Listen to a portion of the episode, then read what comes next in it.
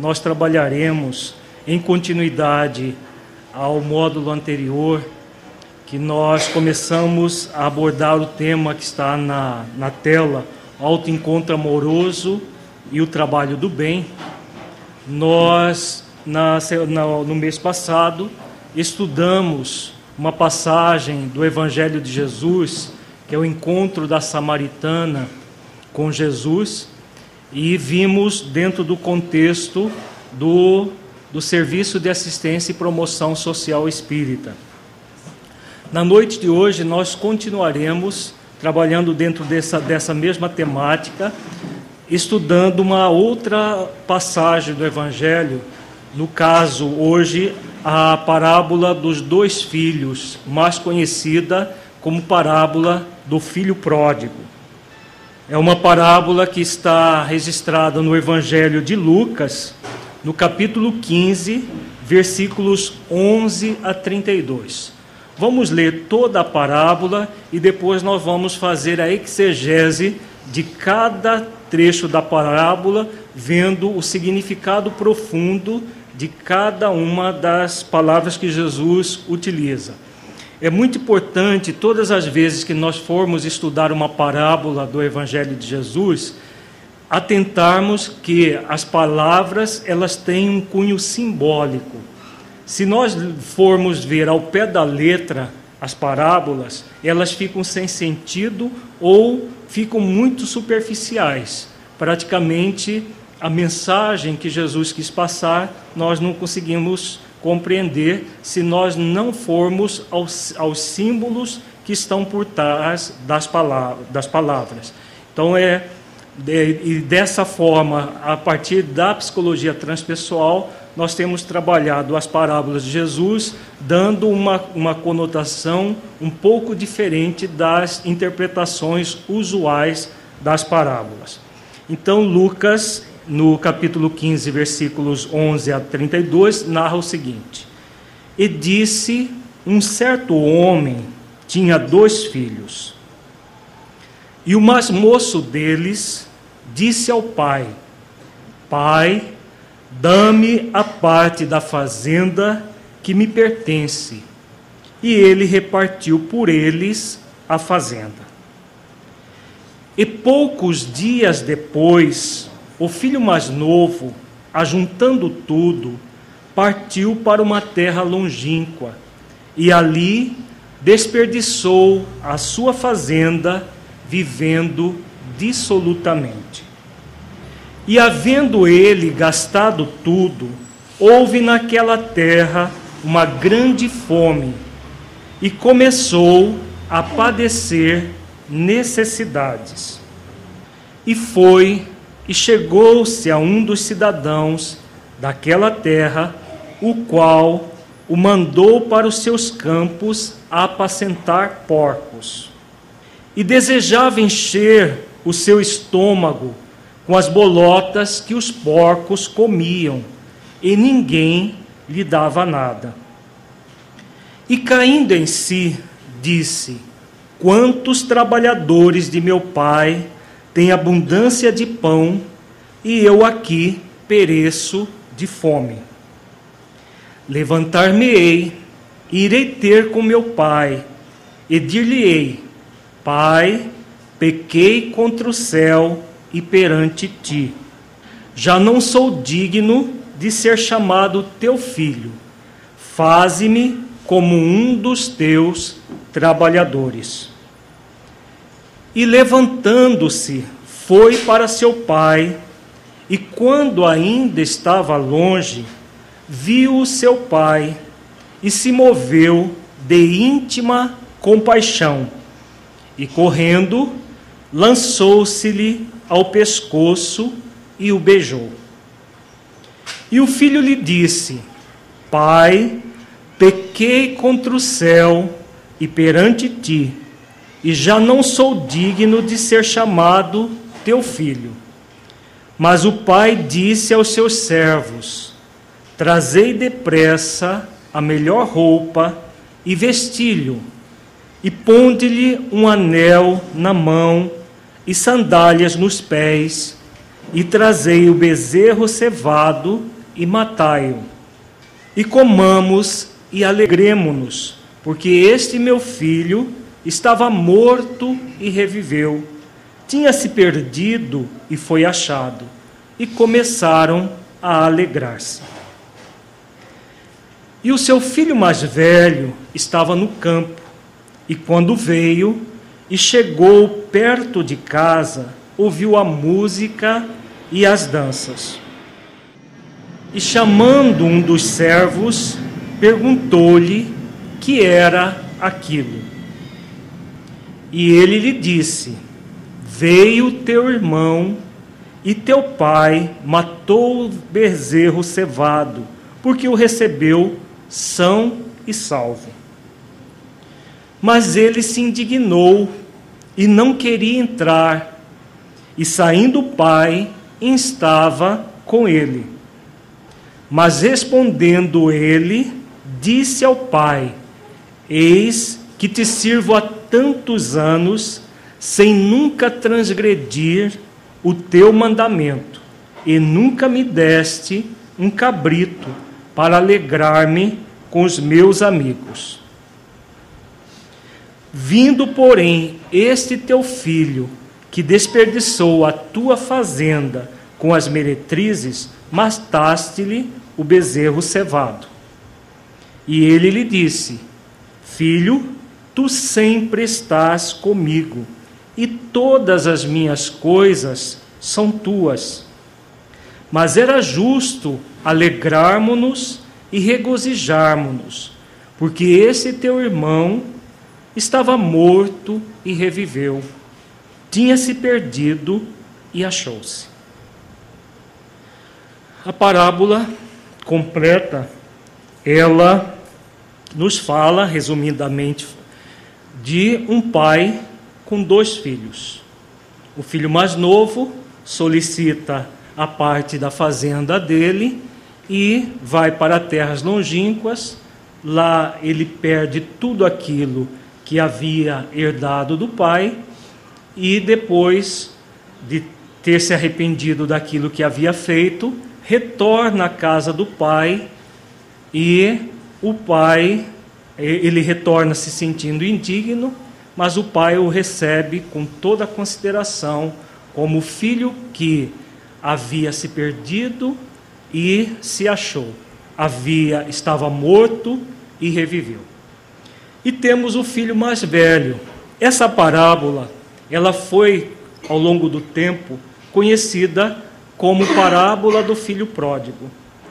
As pessoas tendem a olhar apenas o filho mais novo como aquele filho que erra e depois volta arrependido para a casa do pai após ter errado. O filho mais velho é praticamente ignorado, tanto é que ele sumiu na parábola, com quando nós colocamos parábola do filho pródigo, nós estamos falando só do filho mais novo, que é pródigo, né, que esbanja o, a, a, a herança que havia recebido. O filho mais velho é colocado como um cumpridor das obrigações, aquele filho bonzinho que estava com o pai e que em momento algum ele se afastou do pai. Mas é uma pura ilusão. É tão complexo a postura do, do filho mais velho que nós não vamos nem estudar hoje, nós vamos estudar no próximo, no próximo mês. Hoje nós vamos ater ao filho mais novo, que tem duas etapas a história. Na etapa em que ele vai, perde tudo, depois entra em carência, e depois a segunda etapa que ele retorna à casa do pai para se reabilitar perante a própria consciência. O filho mais velho, na verdade, ele é o símbolo da, das, das pessoas que entram no processo de mascaramento das suas eh, intenções. Ele, na, na verdade, ele tem mais negatividades ainda do que o próprio irmão mais novo, como nós veremos mais no, no próximo mês. Vamos nos ater ao filho mais eh, novo e na, na noite de hoje, estudando dentro do contexto que nós estamos trabalhando, que é o serviço de assistência e promoção social espírita. Essa parábola ela dá para que nós estudemos múltiplas facetas do ser humano. Nas nossas obras, no Saúde Espiritual, por exemplo, ela tem essa parábola abordada a questão da saúde. Na, no livro Jesus e Kardec tem também essa parábola utilizada no movimento espírita, na prática do movimento espírita. Então vamos começar aqui. Primeiro, Jesus diz: Um certo homem tinha dois filhos, deixando bem claro que é a parábola dos dois filhos, não parábola do filho pródigo, como ela ficou conhecida. O significado profundo dessa, desses símbolos que Jesus usa. Homem, nesse caso aqui, nessa parábola, ela simboliza Deus. Deus, nosso Pai Criador. E os dois filhos simboliza toda a humanidade. Existem em nós características tanto do filho mais novo quanto do filho mais velho. Algumas pessoas predominam o filho mais novo, outras predominam o filho mais velho, e muitos de nós predominam o filho mais novo na primeira fase, outros de nós na segunda fase do seu processo de crescimento. Mas, na verdade, há um simbolismo na parábola da humanidade inteira nesses dois filhos, como nós veremos.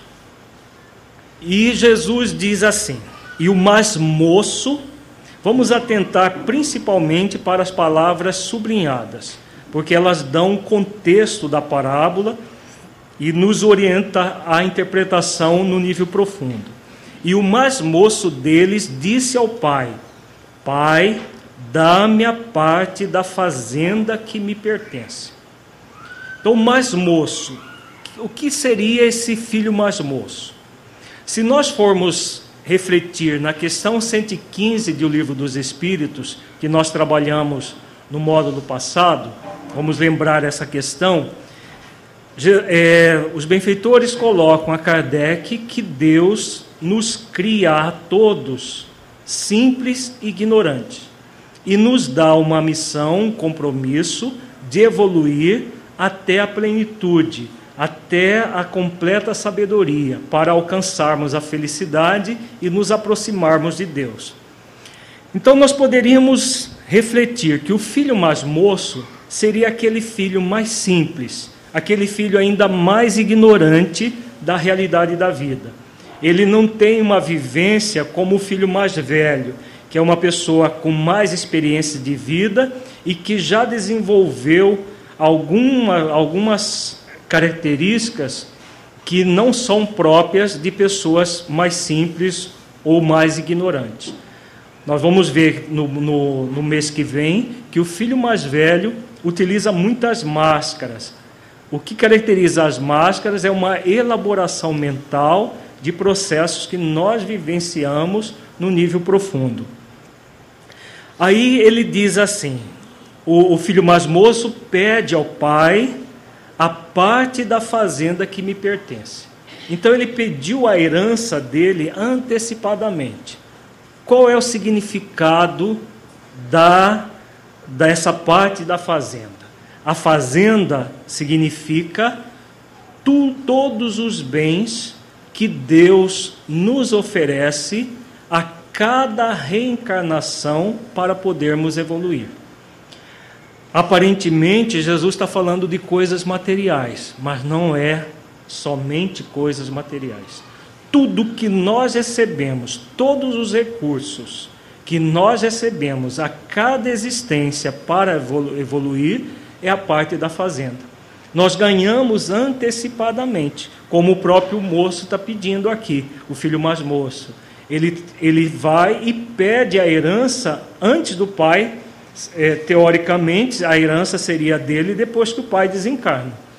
É, se nós formos ver a parábola ao pé da letra. Mas como a parábola não dá para ser vista ao pé da letra, nós, Deus nunca vai desencarnar, né? Claro.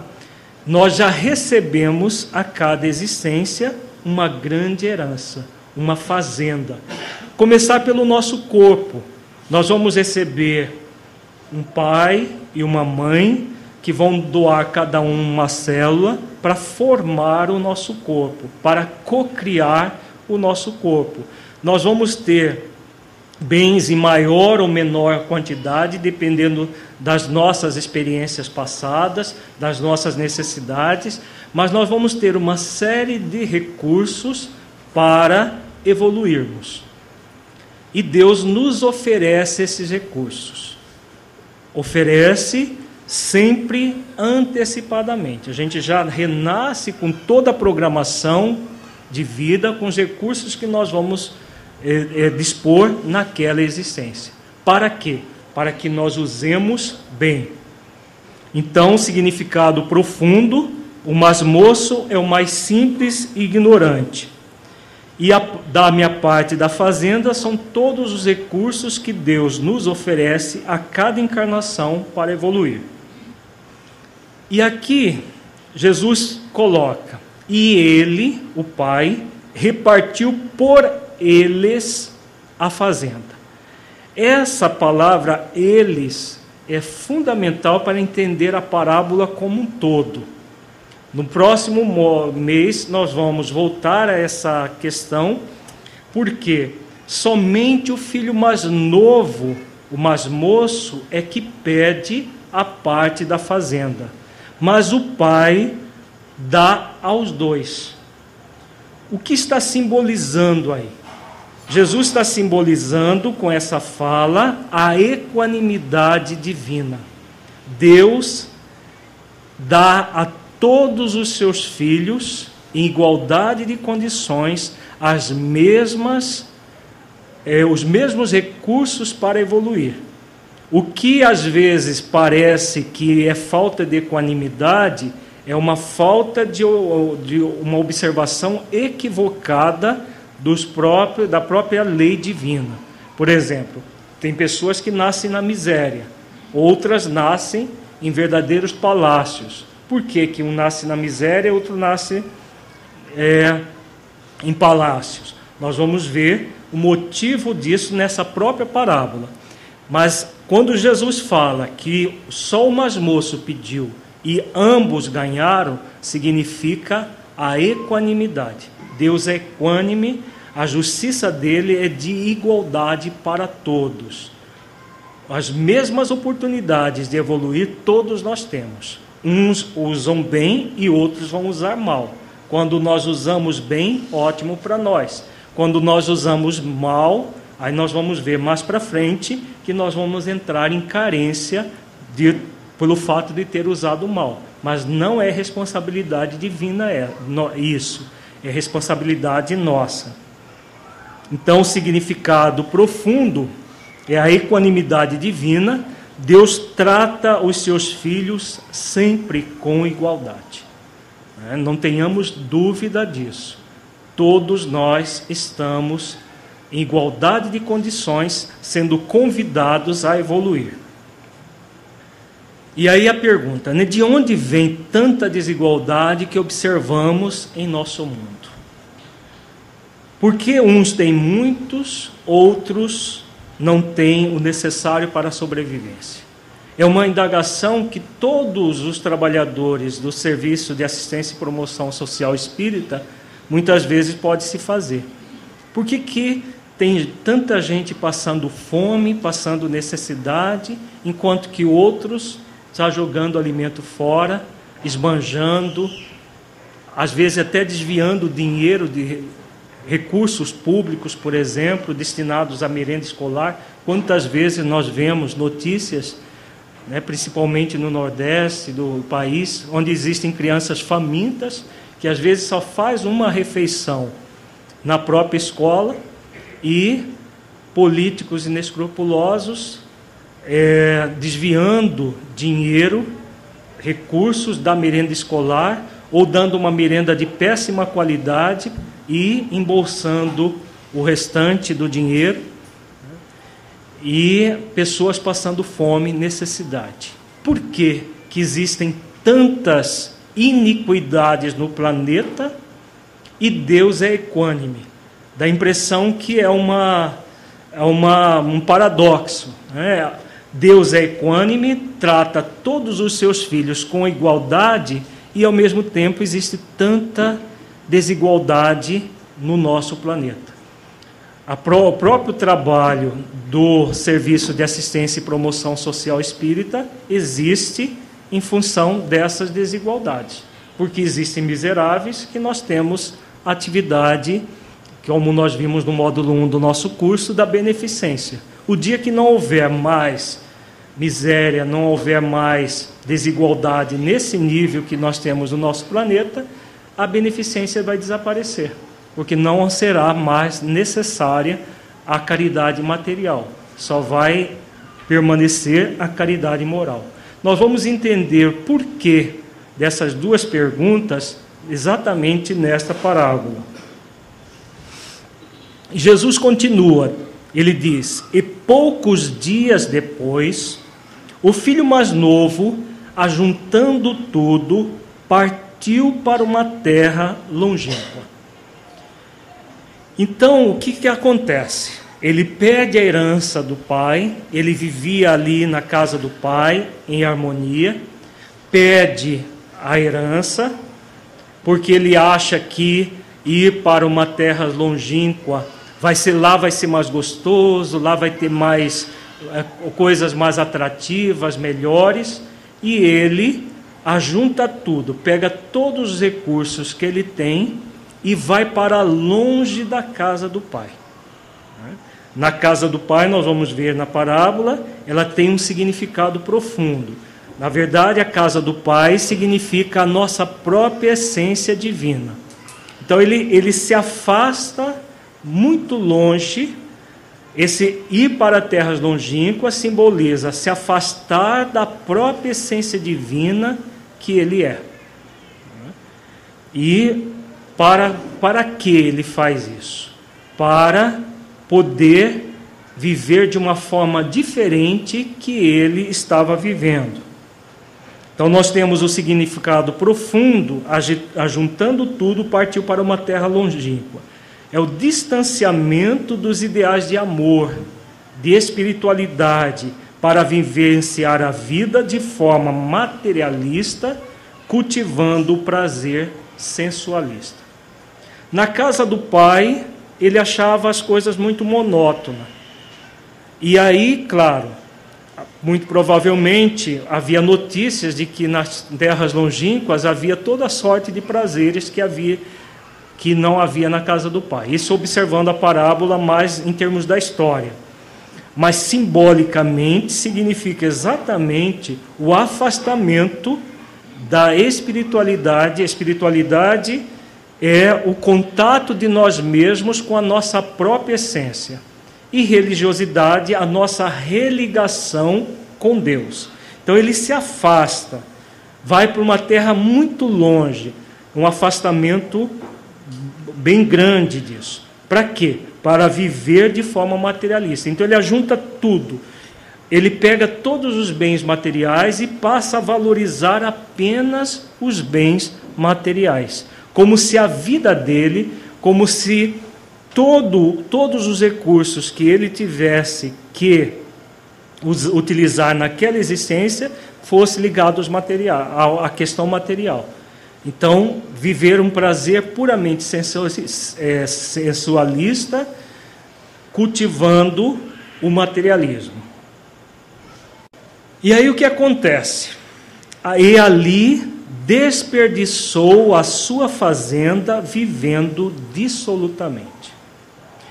Todas as vezes que nós formos para terras longínquas, nos afastarmos do ideal de amor que nós somos originalmente criados e nós Deus nos cria por amor e para o amor. Todas as vezes que nós nos afastarmos, nós vamos dissolver os recursos que Deus nos oferece para evoluir. Então, o significado disso é exatamente esse, essa dissolução dos recursos. Vejamos aqui. Desperdiçou a sua fazenda vivendo dissolutamente. desperdiçar a oportunidade reencarnatória de evoluir por amor e harmonia na casa do Pai, buscando prazeres sensualistas. Ele tinha opção de permanecer na casa do Pai. Vamos lembrar a questão 115 do Livro dos Espíritos? Quem é que fica na casa do Pai? São aqueles que evoluem sem murmurar, aceitam o convite. Nós vimos no, no, no módulo passado, na passagem da samaritana com Jesus, que aqueles de nós que aceitamos crescer por amor, evoluir por amor, nós ficamos na casa do Pai, nós ficamos em harmonia. Podemos optar por isso? No livro dos Espíritos é, tem uma questão que aborda exatamente isso. Os, Kardec pergunta aos benfeitores se os espíritos precisam passar pela fieira do mal para evoluir. E a resposta é muito clara: pela fieira do mal, não, pela da ignorância. Então nós somos criados simples e ignorantes. O filho mais moço nada mais é do que o simbolismo da, da ignorância que existe em nós. Ele poderia ter ficado na casa do pai, mas não quis. Por quê? ele acreditou que cultivar prazeres sensualistas era melhor. É aquilo que se chama, entre aspas, aproveitar a vida. Quantos de nós dissolvemos a nossa saúde porque nós queremos ficar nas boates, nas festas, tomando bebidas alcoólicas, perdendo noites de sono, para, como as pessoas dizem, aproveitar a vida como se a vida fosse exatamente isso: cultivar prazeres sensualistas. E todas as vezes que nós enveredarmos por caminhos desse tipo, indo para longe da casa do Pai, o resultado é a dissolução, o desperdício da oportunidade reencarnatória. É isso que Jesus está querendo dizer aqui nessa, nessa parte aqui da parábola. E havendo ele gastado tudo, então ele chega no auge, desperdiça tudo, gasta tudo que tinha para evoluir, desperdiçar todos os recursos oferecidos por Deus para evoluir. Então, aquilo que era para o bem dele, ele utiliza para o mal dele próprio vivendo dessa forma dissoluta. Aí o que vai acontecer? Ele gasta tudo, esbanja todos os recursos, e aí houve naquela terra uma grande fome. Nós estamos agora entrando numa nova fase do filho mais novo. A primeira primeira parte, Jesus coloca as questões dele solicitando herança, os bens, vai para uma terra longínqua, desperdiça todos os bens, e chega o um momento que, após ter desperdiçado os bens, ele entra, a, aquela terra começa, naquela terra começa uma grande fome. Essa grande fome significa o quê? Não é apenas fome de comida, não é apenas ausência de bens materiais, de alimento. Essa fome é exatamente aquilo que nós vamos sentir quando nós nos afastamos da nossa essência divina. Quando nós vamos para uma terra longínqua, significando que nós nos afastamos do amor que nós somos destinados, nós vamos sofrer fome. Jesus usa sempre o símbolo da fome e da sede para simbolizar a dificuldade de amor que nós mantemos. No módulo passado, nós estudamos a passagem da Samaritana, que ele fala da sede da sede de água viva. A sede de água viva nada mais é do que a sede de amor que ela buscava é, saciar aquela sede é, com os parceiros, mas estava sempre sedenta, sempre necessitando do amor que ela não estava se, se dando. Aqui, Jesus usa outro símbolo, que é a fome.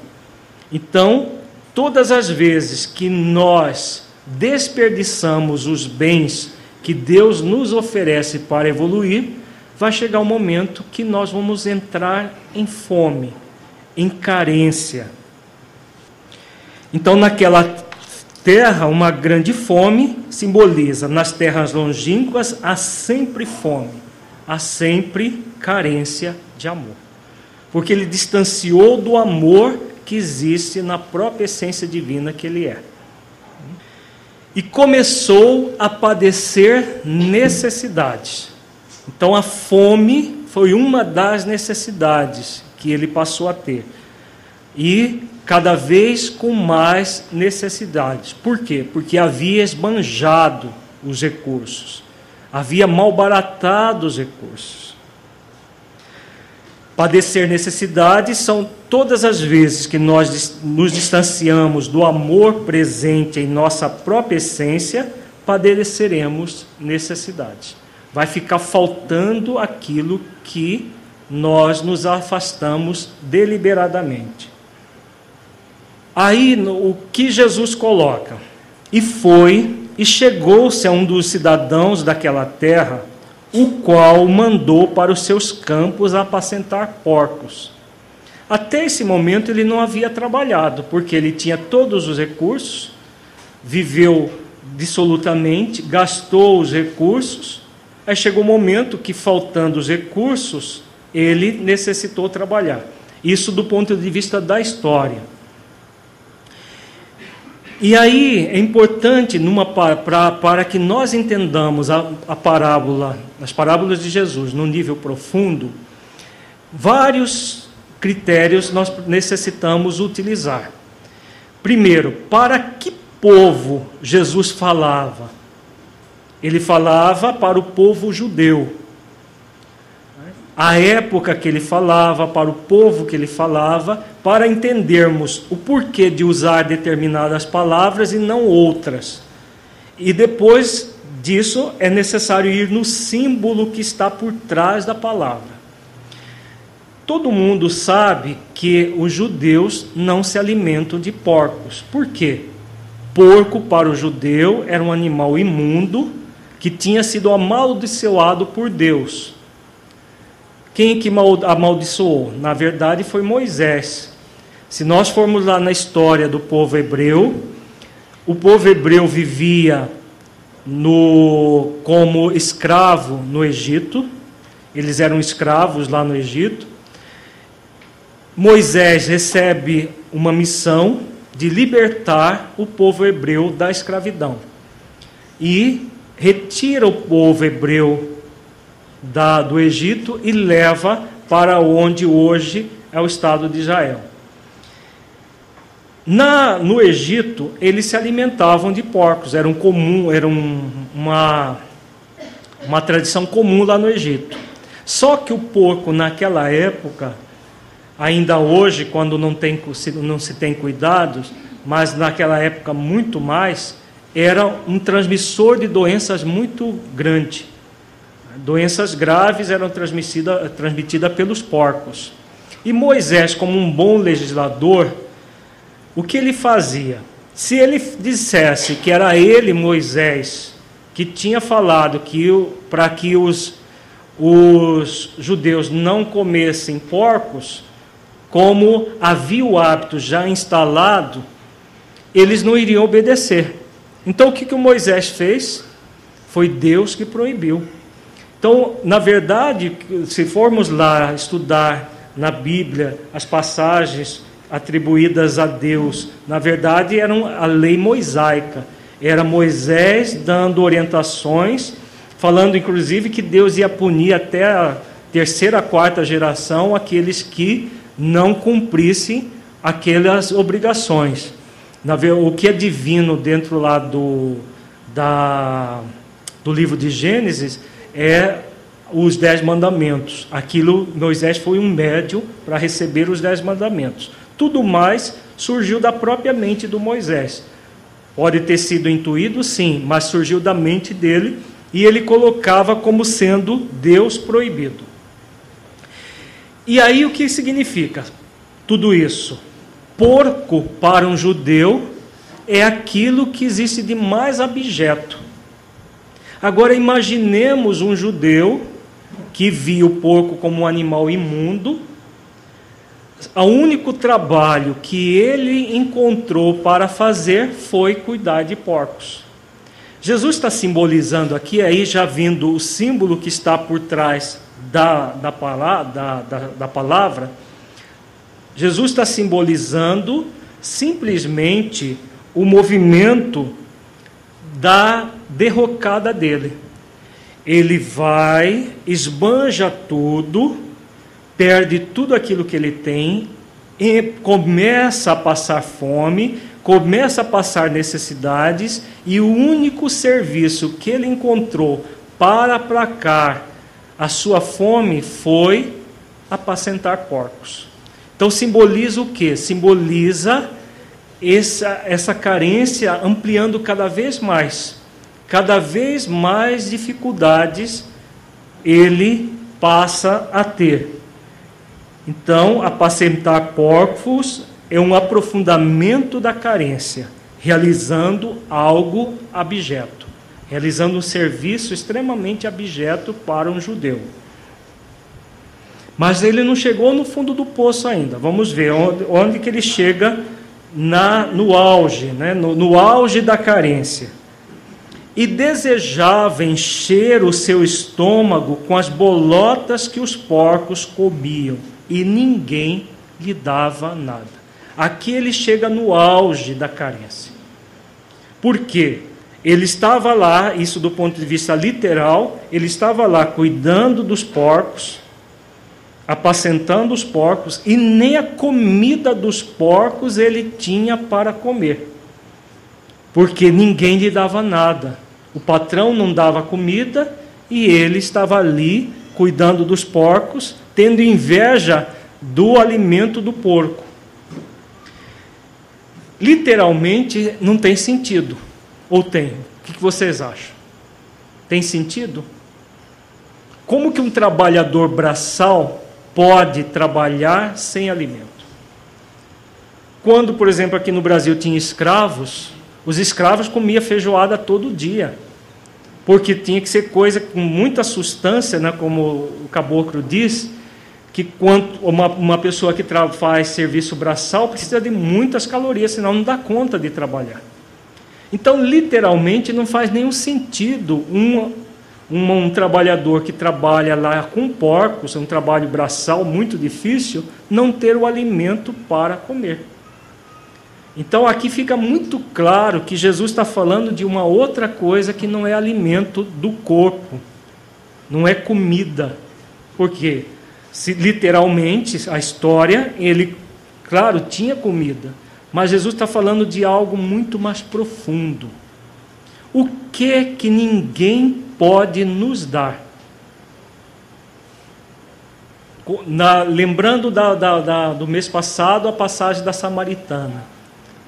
Qual é a água que ninguém pode, a sede que ninguém pode matar para nós a não ser nós mesmos? Qual é a fome que ninguém pode nos saciar? Qual é? Vocês podem falar, tá? O amor o amor a nós mesmos, o alto amor. O alto amor ninguém pode nos dar, por isso a, a, o prefixo alto significa a si mesmo. Como que alguém pode nos dar algo que nós nos afastamos deliberadamente? Lembremos que ele estava numa terra longínqua, ele estava distante da sua própria essência de amor. A essência de amor existe abundância de amor na essência, mas ele estava distante. Como ele estava distante por escolha dele próprio, nesse lugar ninguém podia lhe dar aquilo que ele havia deliberadamente se afastado.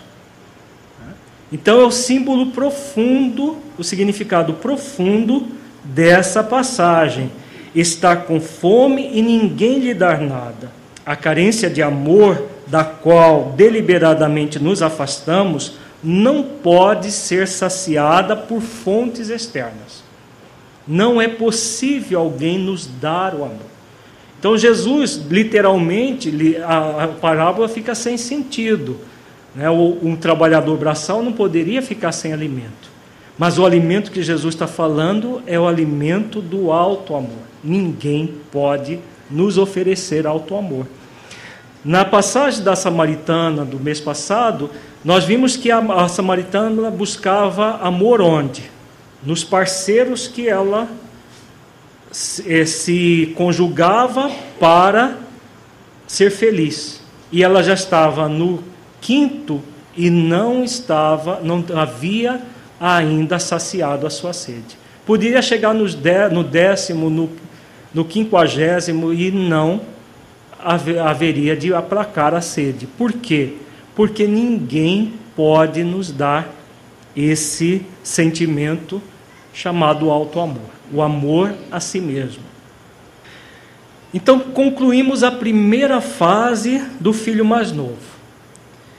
O filho gozador e perdulário, que faz mau uso do seu livre-arbítrio na busca do prazer a qualquer custo e posteriormente sofre as consequências. A parábola, ela é bem literal. Se nós formos ver a parábola, o filho pede a herança, vai para terras longínquas, perde tudo, lá ele passa por necessidades e depois, na segunda fase que nós vamos ver daqui a pouco, ele cai em si, se arrepende e volta. Do ponto de vista profundo, as coisas não se passam assim, linearmente. Cada fase dessa significa muitas vezes várias existências no corpo físico. E aí vamos trazer para o contexto do serviço assistencial, do serviço de assistência e promoção social espírita. Quem são as pessoas que nós atendemos no serviço assistencial espírita. Quais são as pessoas que nós atendemos? nós não estamos falando de pessoa A ou B, mas a característica da pessoa. Nós vimos que o filho perde a herança, vai vivendo dissolutamente perde tudo. Qual é o símbolo profundo disso tudo? significa aqueles de nós que utilizamos a reencarnação, o bem mais precioso que um espírito tem para evoluir, que é a reencarnação. E aí como que nós utilizamos na maioria das vezes? Enveredando pelo caminho do egoísmo, do egocentrismo. Refletindo um pouco mais na parábola, o filho mais novo, em momento algum, ele perguntou para o pai se o pai iria sentir falta dele. Nós não vimos Jesus colocando isso. Ele não se, não se ocupou em momento algum do pai, se o pai iria sofrer a, a falta dele. Ele simplesmente teve vontade de ir para terras longínquas, foi, é, pediu os recursos, foi, gastou tudo e perdeu tudo aquilo que é, dissolveu os, os bens de uma forma sensualista. E acabou perdendo tudo que havia herdado. Então, o que simboliza isso? Quando nós vemos uma notícia na televisão de um escândalo de corrupção, que a cada dia, a cada semana tem um diferente. Pessoas que se elegem para um, um cargo público e depois que tem o cargo na, nas mãos, enconchavo com empresários corruptores, pegam todos esses recursos que são do bem coletivo e usam para vidas nababescas. Não é exatamente o que Jesus está descrevendo de uma maneira simbólica aqui? pegam os recursos e vivem com contas em paraísos fiscais, tendo dinheiro para, segundo o Marechal Deodoro da Fonseca, através de, de Divaldo Franco, ele falando sobre o Brasil, ele, ele diz, diz que muitos desses políticos corruptos têm dinheiro suficiente para várias existências, que nem várias existências eles conseguiriam gastar. Significando que são os recursos, bens públicos, que estão sendo usados de forma egoísta, egoística, egocêntrica. Podemos fazer isso? Podemos ou não? Podemos. Nós não temos o livre-arbítrio? Essa, essa primeira fase do, do filho pródigo, Jesus está mostrando muito claro o livre-arbítrio. Percebamos que o pai, em momento algum, chegou para o filho: Ó filho, não vai, você vai se dar mal, fica aqui. O pai nem pediu para ele ficar na marra, porque ele não queria ficar, nem o incentivou a ir. O pai simplesmente, você quer, meu filho? Então toma aqui os seus bens. Não é o que Deus faz conosco? A cada existência corporal, nós já nascemos com os bens necessários para aquela existência corporal, para evoluirmos. E nós temos o livre arbítrio para escolher o que nós vamos fazer da nossa vida. Nós podemos viver dissolutamente, podemos viver de uma forma equilibrada. A escolha sempre será nossa. Você tem pergunta, Marijane? Pode falar. Então a pergunta é: como fica essa questão do, de, de, de dissolver os recursos do planeta como um todo? Essa dissolução dos recursos. Exa nós estamos numa fase exatamente de começar a ter a carência daquilo que esbanjamos. Todas as vezes que nós esbanjarmos seja no nível individual, seja no nível coletivo, vai chegar o momento que vai haver a carência. Então hoje nós temos carência de água, carência de alimento, carência de, de várias coisas importantíssimas para a vida do planeta. Por que, que Deus permite isso tudo ocorrer? Deus permite porque, a partir da carência, nós aprendemos a usar. Ele permite que nós abusemos, hora que nós abusemos, abusamos, nós vamos sofrer as consequências do abuso e vai chegar no segundo momento que nós vamos dar uma guinada e começar a usar bem. É o que a gente está vendo por toda parte. As pessoas falando de economia de água, gente, muita gente já consciente que esses saquinhos plásticos que a gente pega a torta direita no supermercado, depois ele vai e polui toda a natureza. Então nós vamos aos poucos, coletivamente, tomando consciência. Mas o que é importante nisso tudo é que todas as vezes que nós usamos o nosso livre-arbítrio de forma dissoluta, dissolvendo os bens, agindo de uma forma egoística, egocêntrica, vai chegar o um momento que nós vamos entrar em carência. E aí vamos voltar novamente para a nossa trabalho de serviço e assistência social espírita.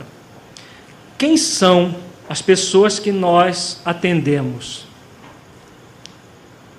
Estão em que fase? Na fase de gastar tudo ou na fase da carência? Então, voltando ao político corrupto e dos empresários corruptores, seja lá quem for, as pessoas que desviam dinheiro público. Elas podem fazer isso? Podem. Convém para elas fazerem isso? Não. Porque elas ficam lá como espertas, num, num, eh, na, na é, como se diz, é, retirando todos os recursos da sociedade. Então, eles são os espertos, as demais pessoas são tolas são otários que pagam impostos para que eles se locupletem. É assim que a maioria deles pensam. Agem egoisticamente, por quê? Por que, que eles agem assim? Porque vivem de forma material. Como vivem de forma material, eles acham que morreu, acabou. Não é, não é uma consequência lógica? Por que, que eu vou me esforçar para o bem coletivo se daqui a pouco eu vou morrer, todo mundo vai morrer, tudo isso vai acabar? O que eu tenho é mais é que me satisfazer aqui, aproveitar a vida, entre aspas, da melhor maneira possível. É o pensamento materialista, que é exatamente a primeira fase do filho mais novo. Ele quer gozar e não importa como ele vai gozar. Se ele vai prejudicar, Jesus não mostra ele prejudicando ele mesmo aqui. Mas na verdade nós prejudicamos a nós mesmos e toda a coletividade. É o momento do plantar os espinhos. Vai ter momento de colher os espinhos. E isso normalmente não acontece numa única existência. Muitas vezes nós passamos várias existências vivendo dissolutamente, perdendo os bens que Deus nos oferece um após o outro. Nós vamos ter várias encarnações, muitas vezes, na, nessa fase do filho pródigo, dissolvendo os bens, dissolvendo a oportunidade reencarnatória. Chega um momento que é o momento da carência. É o momento de ter existências no corpo faltando o necessário. E aí a gente pode ver, por exemplo, uma das cenas mais terríveis que a gente pode ver na televisão, porque a gente vê isso, isso na televisão, dificilmente a pessoa vê em loco, são aqueles caminhões de lixos despejando lixos, toneladas de lixo, e pessoas, uma atropelando outras, para recolher restos de comida para comer, ou coisas que possam ser utilizadas em vendas em, em coisas assim. Se nós fôssemos observar essa cena com óculos que desse para ver a reencarnação das pessoas que estão ali, muito provavelmente nós veríamos políticos engravatados, nós veríamos empresários, empresárias de talher, de, de terno, ali colhendo lixo para comer. Nós, se nós formos na periferia das cidades, nas favelas, nós vamos ver muitas dessas pessoas, são as pessoas que nós assistimos no trabalho do serviço assistencial espírita. Qual o significado disso? São pessoas que estão em carência por um motivo, porque Deus é equânime. Nós vimos lá no início da Jesus falando que ele distribuiu igualmente. Então, se existe carência, é porque em algum momento houve abuso.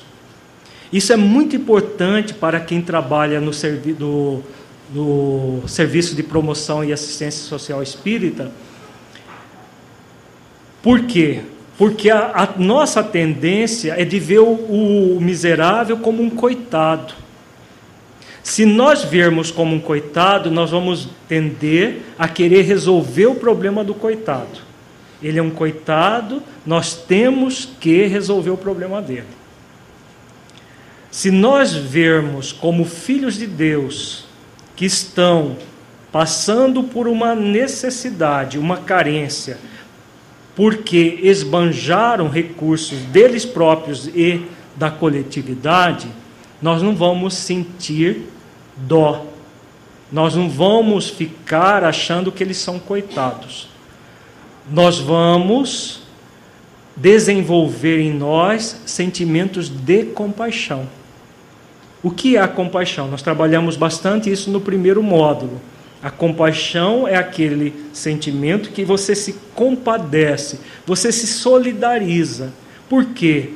Tanto é digno de compaixão aquele que está na carência, na miséria, quanto aquele outro que está desviando os recursos públicos e que gera miséria. Ambos são dignos de compaixão. Nenhum de nós, muitas vezes, nós ficamos com raiva, com ódio até, quando vemos as notícias da corrupção. Poucos de nós fazemos oração, é, emitimos um pensamento de compaixão para aquele que está plantando espinhos. Normalmente nós ficamos com dó daquele que está colhendo os espinhos. Mas o que está colhendo os espinhos é porque plantou em algum momento da sua vida.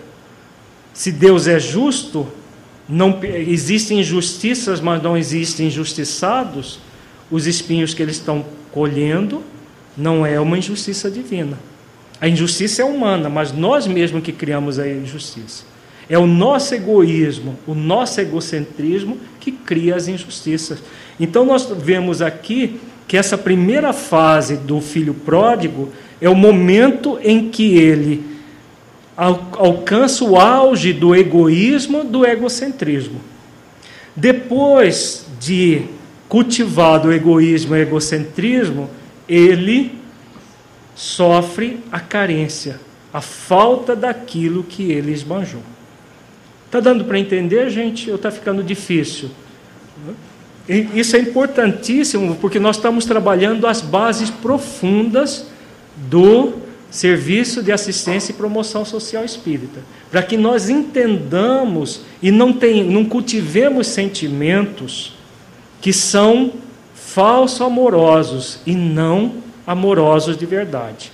Quando nós vemos o assistido como um coitado, que nós temos que ter dó deles e resolver o problema deles, nós estamos cultivando sentimentos de pseudo-amor. Nós vamos ver isso no, no próximo mês. O pseudo-amor jamais substituirá o amor verdadeiro. O amor é o movimento de você ver o todo e não apenas a parte. Quando nós observamos a encarnação de forma estanque, você está vendo só a parte. Você não está vendo o todo. Se existe todas essas injustiças, por exemplo, você vê lá na televisão os hospitais superlotados, hospitais públicos superlotados, pessoas em macas, pessoas sendo mandadas embora com doenças graves. Quem são essas pessoas? São aquelas mesmas que desviaram esses recursos da saúde, da educação, de tudo que existia de, de útil na sociedade para viver de forma nababesca, de forma perdulária, em existências anteriores. E hoje estão recebendo de volta aquilo que plantaram.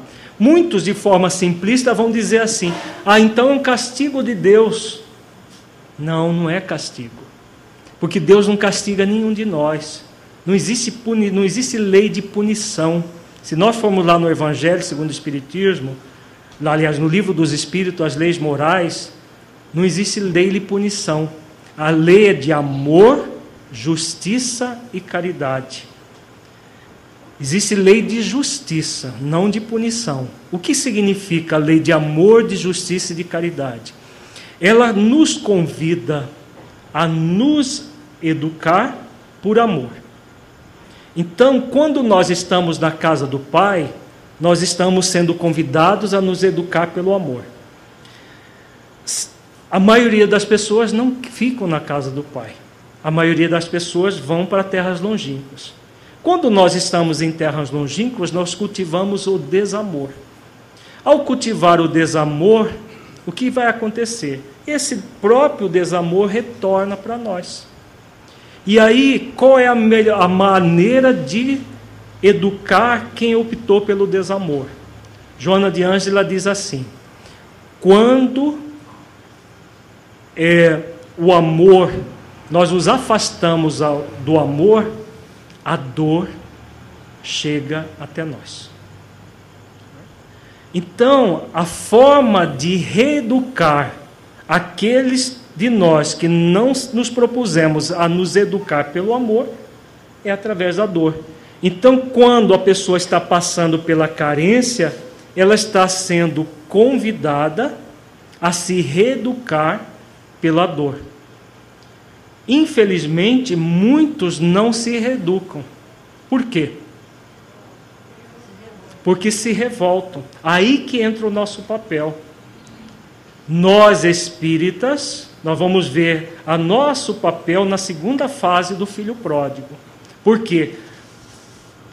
Tudo indica né, que nós já passamos por, por essas fases em outras existências.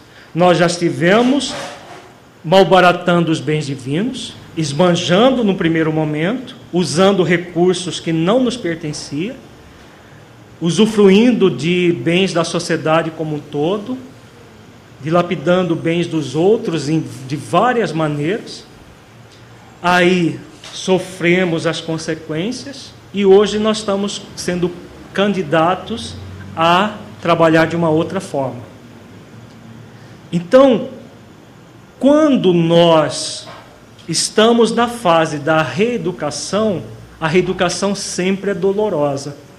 Quando nós nos revoltamos contra a dor, nós criamos o sofrimento.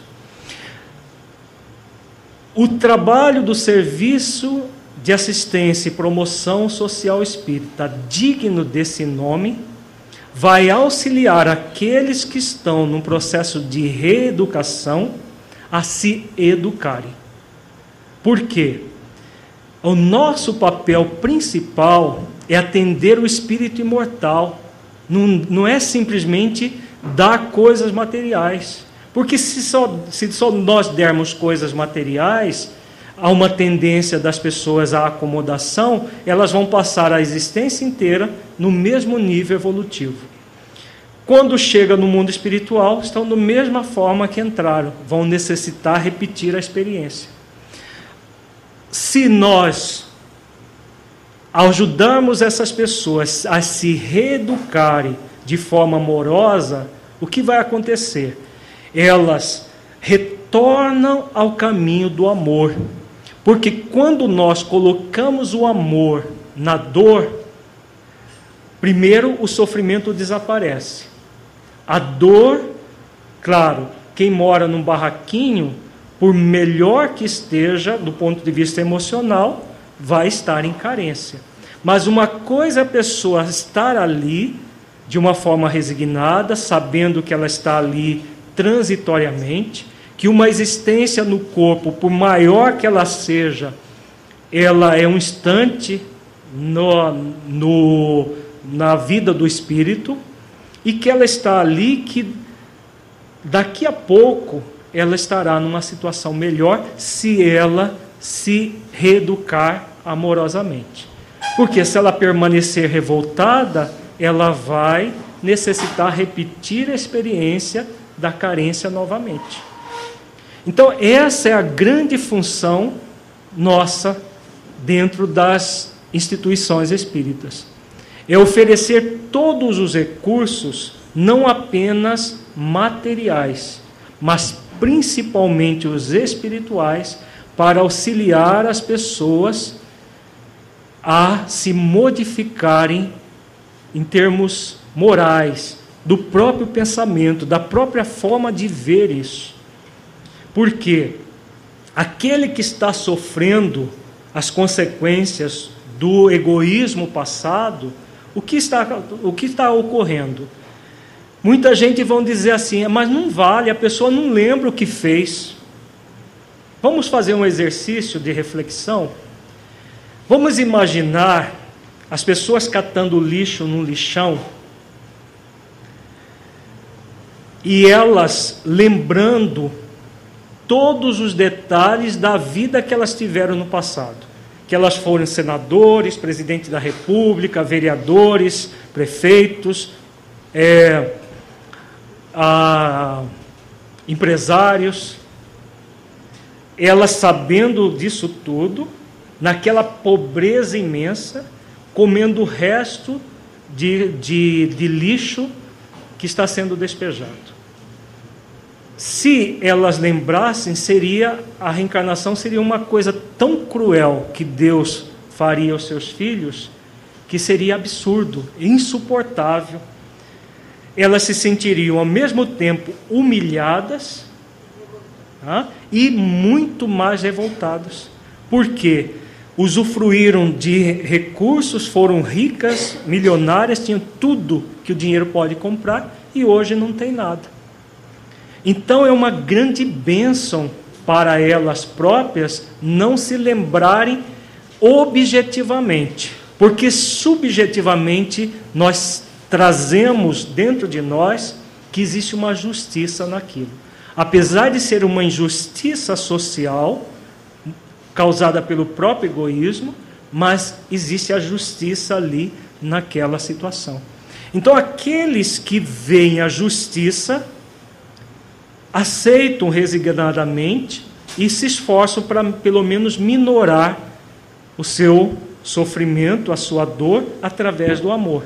E esse é nosso grande papel, de orientar as pessoas a fazerem isso. Aqueles que ficam revoltados, achando que é tudo injusto, que eles têm que mais é sair dali, começar a roubar, começar a tirar dos outros, o que, que vão fazer com suas vidas? Vão reprovar na, na, na prova e vão necessitar retornar quantas vezes for necessário até amansar o espírito. Como nós vimos também no módulo passado, aquele recurso que Jesus nos orienta. Aprendei comigo que sou manso e humilde de coração. Então, nossa tarefa principal é ajudar essas pessoas nesse caminho. Alguma pergunta, gente, até agora? Vamos ver agora mais a nossa parte. Porque nós não estaríamos aqui numa quinta-feira à noite, num, depois de um dia de trabalho, se nós não tivéssemos nesta fase do filho pródigo, do filho arrependido. Por quê? Como nós dissemos, nós já passamos pela fase do esbanjamento dos bens, já passamos pela fase da carência e hoje, arrependidos dos erros passados, nós estamos, a partir do momento que nós caímos em si, cada um de nós cai em si, nós resolvemos por voltar para casa. Então, todos nós, não tenhamos dúvida, estamos no movimento de voltar para casa, senão não estaríamos num curso como esse. Então, é algo que diz respeito à intimidade de todos nós. Vamos ver o significado disso. Então, primeiro, caindo em si. Cair em si não é uma cambalhota e cair em cima de si mesmo. Né? Muita gente pode pensar, literalmente, eu vou dar uma cambalhota e cair em cima de mim. Não, cair em si significa tomar consciência dos erros praticados. De que forma? Qual é a forma que nós vamos cair em si? De uma forma culposa ou amorosa? Amorosa. Porque a forma culposa, a pessoa não cai em si. Ela fica se julgando, se condenando e se punindo por ter errado. Jesus, em momento algum, coloca o filho, o, o filho mais moço dessa forma. Ele cai em si, percebe o erro praticado e volta para casa. Então vejamos aqui. Qual é o objetivo da carência que nos gera dor e sofrimento? Já abordamos isso. A educação do espírito gozador e perdulário para que tome consciência de si. Então, por que, que Deus permite tanta iniquidade no mundo? Apesar de ele ser equânime, ele ser igual, tratar seus filhos igualmente. Porque a carência, essa iniquidade, essa desigualdade que existe no, no planeta, faz com que nós aprendamos a tomar consciência da realidade da vida. Então Deus permite para que nós aprendamos pela dor aquilo que não quisemos aprender pelo amor. Então o filho, o filho gozador cai em si e percebe que a carência a qual ele estava sofrendo era resultado do distanciamento da casa do pai. Lembra-se que lá havia abundância e que ele estava padecendo necessidades pela escolha equivocada que havia feito de partir para gozar em terras longínquas. Percebamos que em momento algum ele falou: culpado é meu pai. Ele que é culpado de eu estar aqui nessa situação, porque ele não falou nada para que eu ficasse. Ele simplesmente deixou que eu viesse e não falou nada. Não, ele cai em si, percebe que ele era o responsável. Ele não se atribui culpa, nem culpa a ninguém. Que são os dois movimentos, culpa e desculpa. Quando a pessoa se desculpa, ela vai culpar uma terceira pessoa. Quando ela se culpa, ela se julga, se condena e se pune. O equilíbrio está no meio, a ação responsável. Eu sou responsável pelos meus erros e sou responsável pela reparação desses mesmos erros a partir do aprendizado que eu tenho com o próprio erro. Muitas vezes, equivocadamente, nós pensamos que a falta de saúde, de bens materiais, de uma família, etc., que temos hoje, é porque Deus é injusto, pois dotou os outros de tudo e nos colocou para viver em carência. Quando nós avaliamos a vida de uma maneira simplista, não reencarnacionista, nós podemos chegar a essa conclusão. Muitos espíritas acham isso daqui, como se isso fosse uma realidade. Não é não é uma realidade para nenhum de nós. Se nos falta alguma coisa hoje, em qualquer nível que nos falte, seja financeiro, seja emocional, seja afetivo, é porque em algum momento nós abusamos daquilo que nos falta. É fundamental para cada um de nós cair em si isso significa tomar consciência de nossos próprios atos, refletindo que toda carência de hoje é resultado do abuso de ontem. Então, tudo aquilo que nos falta, em algum momento nós abusamos. Deus é uma grande energia de amor que criou o universo por amor e para o amor e não realiza nenhuma ação que seja injusta, nem tampouco permite que aconteça alguma injustiça. Aquilo que achamos injusto é resultado de avaliação equivocada. Então, isso deve ficar muito claro para o trabalhador do Serviço de Assistência e Promoção Social Espírita. Não existe injustiçados. Existem injustiças sociais? Sim, muitas. Nosso planeta está cheio, nosso país principalmente. Agora, nenhuma das pessoas que está passando por essas injustiças são injustiçadas. Se nós fôssemos admitir que uma dessas pessoas estão, está sendo injustiçada, seria admitir que Deus não é essa grande luz de amor, a grande, a inteligência suprema do universo, como nos diz a questão número um do livro dos Espíritos seria o universo ao Deus dará, como se diz, né? solto, sem uma direção. Então, existem sim injustiças, mas nenhuma das pessoas está injustiçada. Por isso que o nosso movimento em relação à carência do outro jamais deve ser de dó, vendo o outro como coitado. Coitado dele, olha como ele está sofrendo, olha como não tem nem o que comer, coitado dele. Há uma tendência cultural nossa de ver a pessoa carente financeiramente, materialmente, como coitados. E, e os, os que estão criando as injustiças como crápulas execráveis. A vida nos convida a exercitar a compaixão tanto para aqueles que estão dissolvendo os bens divinos, quanto aqueles outros que estão passando pela carência. Porque uns estão plantando os espinhos que colherão no futuro e provavelmente já não mais aqui na terra, e outros estão colhendo os espinhos. Quem está colhendo os espinhos, claro, está numa situação melhor do ponto de vista espiritual, tenhamos plena certeza, do que aquele que está plantando. Então, quem olha, olha que, aquele que está sorrindo, debochando, inclusive, da sociedade, nossa, eu queria estar. Muita gente fala, gostaria de estar no lugar dele. pura ilusão, porque se tivéssemos, estaríamos plantando espinhos muito dolorosos para colher no futuro.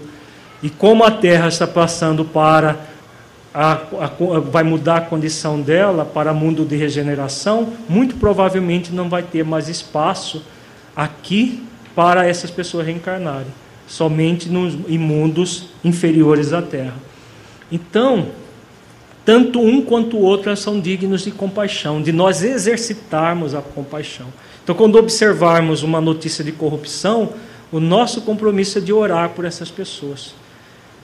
Aqueles que nós, que nós, de nós que estamos ligados àqueles carentes, nosso exercício é não vê-los como coitados, mas como pessoas responsáveis, capazes de superar a dificuldade que estão tendo, momentânea.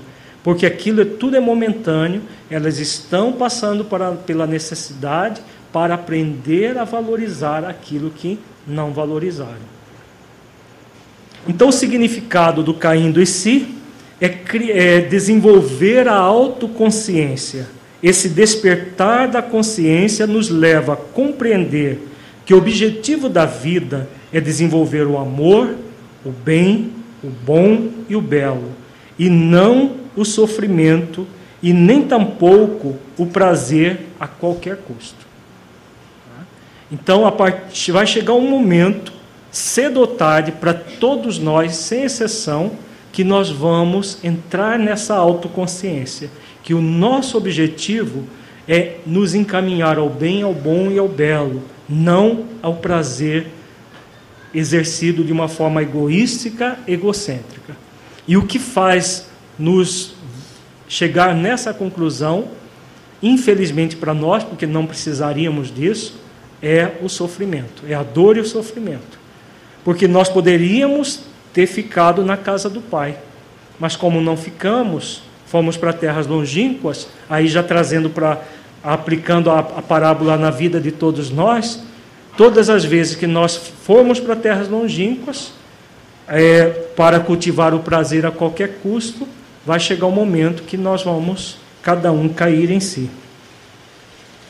E aí ele lembra, né? Quantos trabalhadores de meu pai têm abundância de pão e eu aqui pereço de fome. Ele lembra da abundância que havia na casa do pai e que ele estava ali faminto, ele estava carente. Qual é o significado profundo disso tudo? Abundância de pão e perecer de fome. Abundância de amor e estar distanciado da abundância que somente ele pode se dar. Ele estava passando fome porque era fome do alto amor. E só ele poderia retomar essa fonte de amor. A fonte de amor está na própria casa do Pai, que simboliza a essência divina que todos nós somos. Agora, Jesus fala: Levantar-me-ei Aqui Jesus está mostrando o filho mais novo pensando, ele não está se levantando ainda, ele está pensando em se levantar. Por quê? Moralmente ele estava caído e necessitava se levantar. Né? Esse é o significado profundo disso aqui. Ele está estar espiritualmente caído, pensando em se levantar simbolizamos, simbolizando que quando escolhemos gozar a qualquer custo, dilapidando o patrimônio que Deus nos legou, cedo ou tarde vamos tombar em nossa própria incúria. Então, todas as vezes que nós formos para terras longínquas, simplesmente para gozar uma vida puramente material, sensualista, de qualquer maneira que cultivarmos essa vida, o resultado será tombar na nossa própria incúria. Quando estivermos tombados, vai ser necessário nos levantar. Aí ele pensa, né? Levantar-me-ei e irei ter com meu Pai. Qual é o significado profundo? Ele retornar à casa, retornar à comunhão com o Pai, que na parábola significa Deus. Todas as vezes que nós vamos para terras longínquas, nós nos afastamos do ideal de espiritualidade e de religiosidade. Necessitamos voltar a nos a cultivar a espiritualidade e nos religar a Deus. Então, essa é a reabilitação após a queda, na qual busca-se novamente os ideais de espiritualidade e religiosidade, como acabamos de falar. E dir-lhe-ei, Pai, pequei contra o céu e perante ti. Então aqui ele diz, né, ele pensa de chegar para o Pai e dizer que ele havia pecado contra o céu e perante ti. Aqui Jesus coloca um significado muito profundo.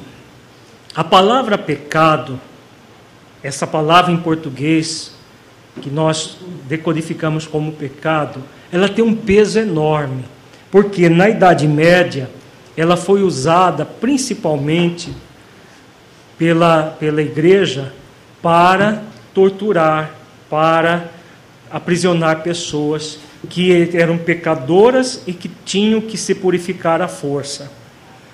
Então ela tem um peso social muito grande, mas que não condiz com a, a palavra originária. A palavra originária, que foi traduzida por pecado em português, é amartia. Amartia, em hebraico, significa errar o alvo. Literalmente, se nós formos traduzir, seria errar o alvo. E foi traduzida pela palavra pecado, que passou a ter essa conotação extremamente pesada. Então, quando Jesus coloca aqui, Pai, pequei contra o céu, ele está falando assim: eu errei. E que significa contra o céu? Contra o céu, aqui nesta parábola, significa contra a própria consciência. E perante ti, o Criador, Deus, que nos dota, nos dotou da lei dele na nossa própria consciência. Então significa esse erro. Ele havia cometido um erro. Como se ele tivesse que ir por uma estrada X e lá pelas tantas ele enveredou por um atalho. Ao enveredar pelo atalho, ele errou a estrada. Ao errar a estrada, o que, que ele necessitava? Se machucar por ter errado ou voltar para a estrada certa. Então aqui ele está pensando exatamente em voltar para a estrada certa. Ele havia errado e necessitava voltar para a estrada certa. Então, o significado profundo ele toma consciência do erro que havia cometido perante a própria consciência e diante de Deus. Toma consciência desse erro. Não era nada abominável, era algo que ele poderia se recuperar completamente. E aí ele pensa também: já não sou digno de ser chamado teu filho. O que está acontecendo aqui? Jesus coloca de uma forma magistral aquilo que vai acontecer na nossa consciência todas as vezes que nós formos para terras longínquas. O significado de ir para terras longínquas é cultivar o desamor que nós não somos destinados. Nós somos destinados ao amor. Como nós, lembrando da questão 621 do Livro dos Espíritos, Onde está escrita a lei de Deus? Lembro da resposta? Na consciência. Se nós trazemos na consciência gravada a lei de Deus, todas as vezes que nós agimos com desamor, o que vai acontecer? Nós vamos macular a nossa consciência. E é exatamente aquilo que Jesus coloca aqui já não sou digno de ser chamado teu filho. Ele sente-se tão maculado perante o Criador que ele quer voltar para casa, mas ele não se sente digno de ser filho. Tá? Então, significando essa mácula que nós vamos criar na nossa consciência todas as vezes que nós nos afastarmos do caminho do amor, do caminho do bem. Então é o conflito por ter se afastado do amor. Esse é o significado do já não sou digno. Ele entra num conflito. Ele se afastou do amor e todas as vezes que nós nos afastarmos do amor, nós vamos entrar num conflito. Só que é um conflito necessário. No próximo mês nós vamos trabalhar os conflitos desnecessários, que são os conflitos do irmão mais velho. São completamente desnecessários. Esse conflito aqui é necessário. Por quê? Todas as vezes que nós nos afastarmos do amor, se a nossa consciência não ficasse imaculada, nós permaneceríamos afastados. Mas como ela nos avisa sempre o que vai acontecer, cedo ou tarde nós vamos voltar ao caminho do amor, porque ela vai ficar nos marcando, nos avisando que nós nos afastamos do amor. Então, esse é o chamado conflito necessário. E aqui ele fala: Faze-me como um dos teus trabalhadores. Aí que entra a nossa parte. E nos, nós podemos nos identificar com essa parábola exatamente aqui. Por que, que Jesus fala dele não ser digno de ser filho? Mas que ele poderia ser um trabalhador do Pai. Que significado nós podemos ter daí, hein, gente? É muito profundo isso aqui. Significa que todas as vezes que nós nos afastarmos do caminho do amor, do bem, nós só vamos nos reabilitar perante a nossa própria consciência através do trabalho do bem. Não é o que nós estamos fazendo? Todos nós estamos sendo convidados a nos reabilitar perante a nossa própria consciência pelo trabalho do bem. Não existe outra alternativa, é só essa. A mácula que nós trazemos vai ser apagada com o passar do tempo, com o bem que nós dermos. Por quê? Não é o sofrimento que faz evoluir. Porque senão seria simples, né? As pessoas vão, plantam os espinhos, depois colhem os espinhos, pronto, está resolvido. Tem muita gente que acha isso. Todos os pobres vão herdar o reino dos céus, simplesmente por ser pobre. Não, porque essa é a fase da expiação. Depois da expiação vem o quê? O que, que diz o livro Céu e Inferno? Hã? Vem a reparação. Arrependimento, expiação e reparação. Primeiro, a pessoa se arrepende de ter malbaratado os bens divinos. Depois, ela vai necessitar expiar. A palavra expiação, o prefixo ex significa extrair. Pia significa pureza ação para extrair a pureza. Onde está a pureza? Na nossa própria essência, a essência de amor que nós somos. Aí está a pureza. Quando nós nos afastamos para terras longínquas, nas terras longínquas não vamos ficar mergulhados em muitas impurezas, impurezas que nós mesmos criamos para nós mesmos. Quando nós mergulhamos dessas impurezas do mal deliberado, do egoísmo, do egocentrismo, nós necessitaremos retornar à pureza da qual nós nos afastamos. Aí a fase do sofrimento, é a fase da carência, que poderá ser mais ou menos dolorosa de acordo com a rebeldia do espírito. Então, quando ele, ele recebe de forma resignada, ele supera o sofrimento e a partir dessa ação de amor, ele minora a dor para ele mesmo. E aí ele expia, retorna ao amor de onde não deveria ter se afastado. Mas para quê? Para que, que nós vamos retornar para casa? Para trabalhar no bem, para reparar. Depois de ter colhido os espinhos, nós vamos começar a plantar as flores, porque originalmente nós éramos para plantar flores desde o início. E nós enchemos, vamos imaginar cada existência como sendo uma oportunidade de nós plantarmos um canteiro de flores. Nós vemos com todos os recursos para plantar as flores, até a semente vem nas nossas mãos. Só que em vez de plantar as flores, nós plantamos espinhos. Criamos um espinheiro no nosso canteiro. Seria lícito a gente, não, não é comigo, não, deixa eu colher flores lá do vizinho. Não, nós vamos necessitar colher os espinhos e depois retornar para plantar as flores. É essa a fase que nós estamos, pelo menos deveremos estar. É a fase do trabalho do bem para poder reparar os erros clamorosos que nós trazemos do nosso passado espiritual.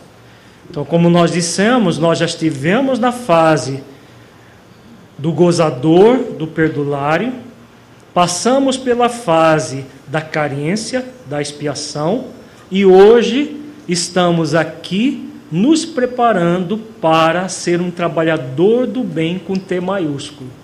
Aquele que trabalha no bem dentro de si e a partir de si vai até a necessidade do outro.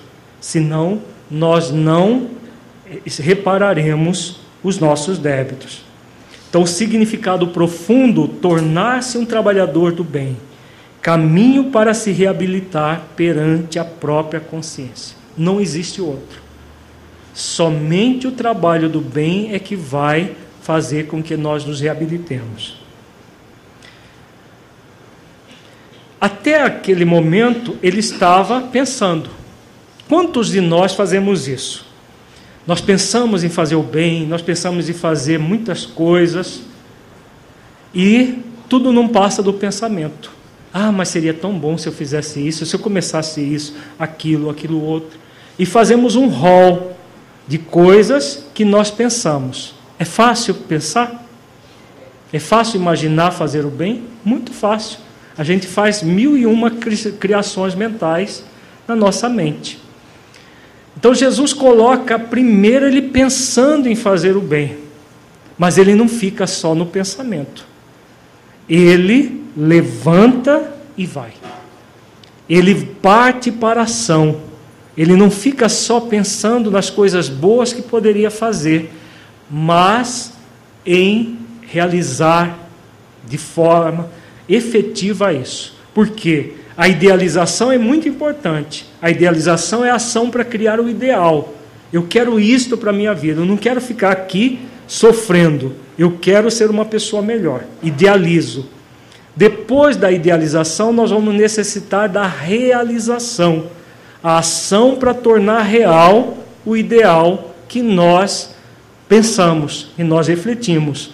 Então, Jesus coloca isso aqui nesta fase da parábola. E levantando-se, ele foi para a ação, foi para seu pai, ele foi ao encontro para se religar ao pai, que ele não deveria ter se desligado. Então, levantar-se, esforço de reabilitação, buscando voltar a casa para comungar com Deus. Então, voltar aos ideais de espiritualidade e de religiosidade. É o convite para todos nós que estamos no movimento espírita. Realizar esse movimento importantíssimo nas nossas vidas de voltar, mas voltar de verdade. Não é ficar só pensando, ah, seria tão bom eu fazer isso, seria tão bom eu aquilo.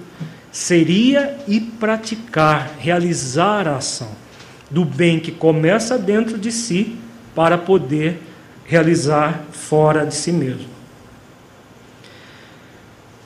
E aqui nós vamos é, na parábola Jesus mostrando muito claro uma coisa muito importante que nós começamos a falar no módulo passado. Percebamos que o filho estava se sentindo indigno de ser chamado filho por ter se equivocado. E ele pensa em retornar para ser um trabalhador do pai não ser filho, mas trabalhador. Então, simbolizando a mácula na consciência após ter errado e o retorno para casa, o retorno a uma consciência mais tranquila a partir do trabalho do, do, trabalho do bem. Agora nós vamos ver o outro lado. que Jesus mostra aqui nessa fase da parábola. Quando ainda estava longe, viu o seu pai e se moveu de íntima compaixão.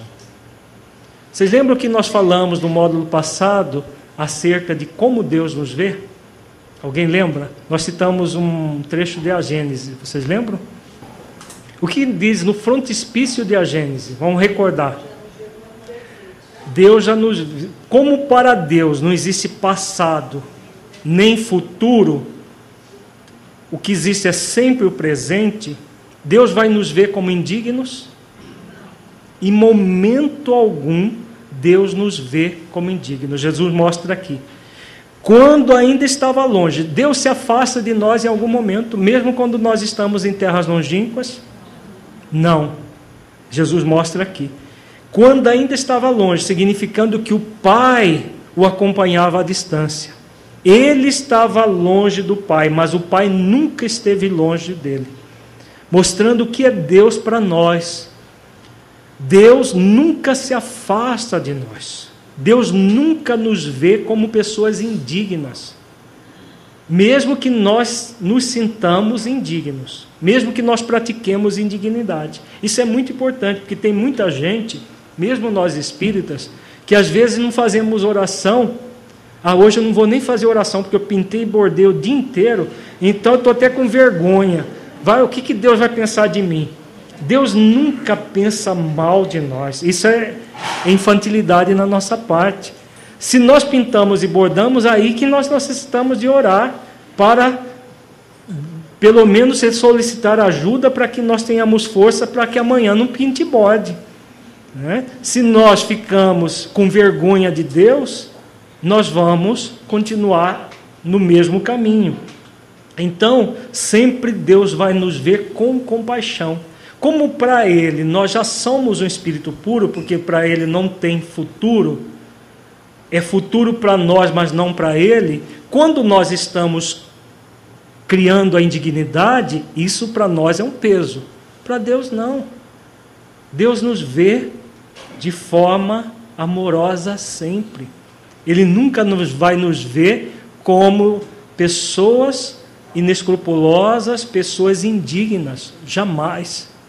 Pode ser a pessoa mais que cometeu maiores indignidades.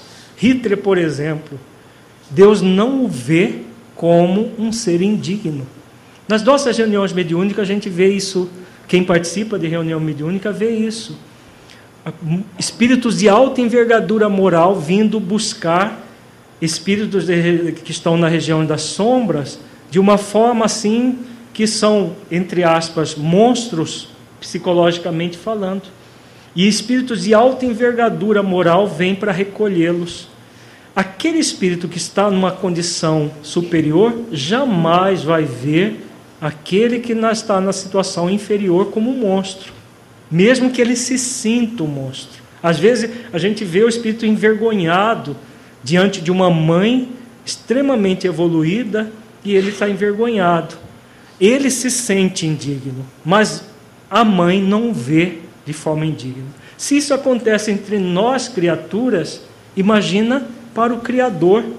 Então, jamais nós seremos vistos como pessoas indignas pelo Criador, apesar das indignidades que nós praticamos. Então, significado profundo: Deus sempre irá acolher todo filho sincero em busca de reabilitação, por mais deploráveis que sejam as ações praticadas quando esse filho estava em, terra, em terras longínquas. Nunca vai ter uma negação do Criador para a nossa reabilitação. Aqui já o filho falando para o pai: Pai, pequei contra o céu e perante ti, e já não sou digno de ser chamado teu filho. Apesar do pai ter, ter recebido, tê-lo recebido com toda dignidade, com compaixão, ele continuava se sentindo indigno. Por quê? Por que, que Jesus coloca ele continuando se sentindo indigno? Porque não havia reparado ainda. Ele só vai voltar a se sentir digno pelo trabalho do bem. O pai não o via como indigno, mas ele continuava se sentindo, porque a consciência estava maculada, está maculada, e ela só vai se libertar dessa mácula pelo trabalho do bem, quando ele reparar pelo amor o desamor praticado para ele próprio e para o seu próximo. Quando nós nos reparamos todo o desamor praticado, aí nós nos sentimos dignos novamente para, perante a nossa própria consciência. Porque para Deus nós sempre seremos filhos dignos. Ele nos vê já como espíritos purificados e não como seres indignos. Mas o filho necessita reparar pelo trabalho do bem. Então, significado profundo, após ter nos afastado para terras longínquas, maculamos a nossa consciência e por isso nos sentimos indignos. Então, nós nos sentimos indignos até a nossa dignificação. Vai chegar o um momento que nós vamos nos dignificar novamente. E o trabalho do bem é que nos dá essa dignidade de volta. Mas o pai disse aos seus servos: Trazei depressa a melhor roupa e vestilho, e ponde-lhe um anel na mão e sandálias nos pés. Então o pai o recebe com todo o amor, com toda a compaixão, e já estava dando os bens de volta. Não é isso que Deus faz conosco? A gente malbarata a reencarnação inteira, faz tudo errado do, da, daquilo que nós havíamos prometido, e Deus vai nos banir no inferno eterno? Jamais. Ele vai nos dar a oportunidade de voltarmos, reencarnarmos novamente com todos os bens para poder evoluir. Então, o significado profundo, o Pai sempre nos trata com dignidade, apesar da nossa indignidade. A indignidade é nossa, mas Deus sempre nos trata com dignidade. Aí o pai diz: Este meu filho estava morto e reviveu, tinha se perdido e foi achado. Então, o que, que o pai está colocando aqui? Que todas as vezes que nós vamos para terras longínquas e praticamos indignidades, vivemos de forma perdulária, egoística e egocentricamente, o que, que acontece? Nós morremos psicologicamente, nós nos perdemos. Só que existe morte para sempre, nem a psicológica é para sempre. A fisiológica é só uma transformação. E a psicológica, aqui Jesus está falando de uma morte psicológica, também não é para sempre. Ela é um convite a reviver. Quando nós estamos perdidos, é um convite para que nós nos auto-encontremos, que nós voltemos para casa. Nós nos afastamos, o que, que nós necessitamos? Nos machucar por termos nos afastado? Quando nós nos machucamos, nós criamos o conflito desnecessário. A pessoa que se vê afastada, agora você tem que sofrer, porque você é um crápula. Em momento algum, Jesus coloca o filho mais novo fazendo isso. Ele erra, assume o erro, se sente indigno, mas ele busca a sua dignificação o tempo todo. Em momento algum, ele fica perdendo tempo se julgando, se condenando e se punindo. E se colocando como coitado. Ó, oh, coitado de mim que estou aqui, que nem comida de porcos eu tenho. Em momento algum, Jesus coloca ele fazendo esse tipo de, tendo esse tipo de atitude porque não é uma atitude própria para nós.